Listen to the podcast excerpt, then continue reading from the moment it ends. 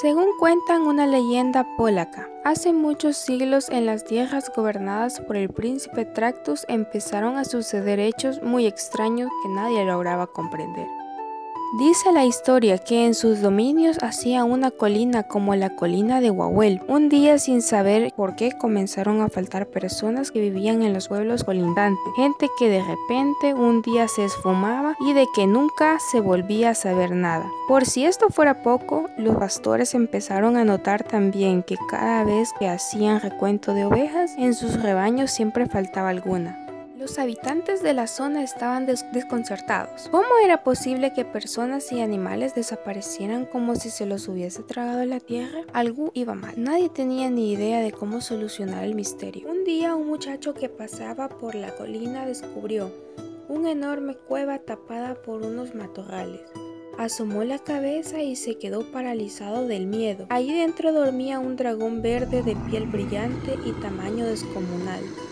Tenía un aspecto que daba pavor y cada vez que roncaba, las paredes de la cueva vibraban como si fuera de papel. Temblando como un plan salió pintando de allí y abajo al pueblo más cercano para avisar a todo el mundo. Después fue al castillo para comunicárselo también al príncipe Tractus, quien consciente de la terrible amenaza que suponía el reptil al lado mandó a los soldados más valerosos de su ejército a luchar contra él. Un grupo enorme, armado hasta los dientes, tomó rumbo a la colina con una única misión, abatir al terrible enemigo. Pero el dragón que ya estaba despierto vio que el ejército se acercaba e intuyó que iban por él. Muy airado salió de su guarida, cogió aire y a los expulsó de lanzando bocamas de fuego por su enorme boca. Los soldados salieron volados como muñecos de trapo, envuelto en una especie de huracán caliente y con el trasero un poco chamuscado. Evidentemente la operación resultó un poco de fracaso. El dragón era demasiado fierro, demasiado fuerte y demasiado peligroso como para acercarse.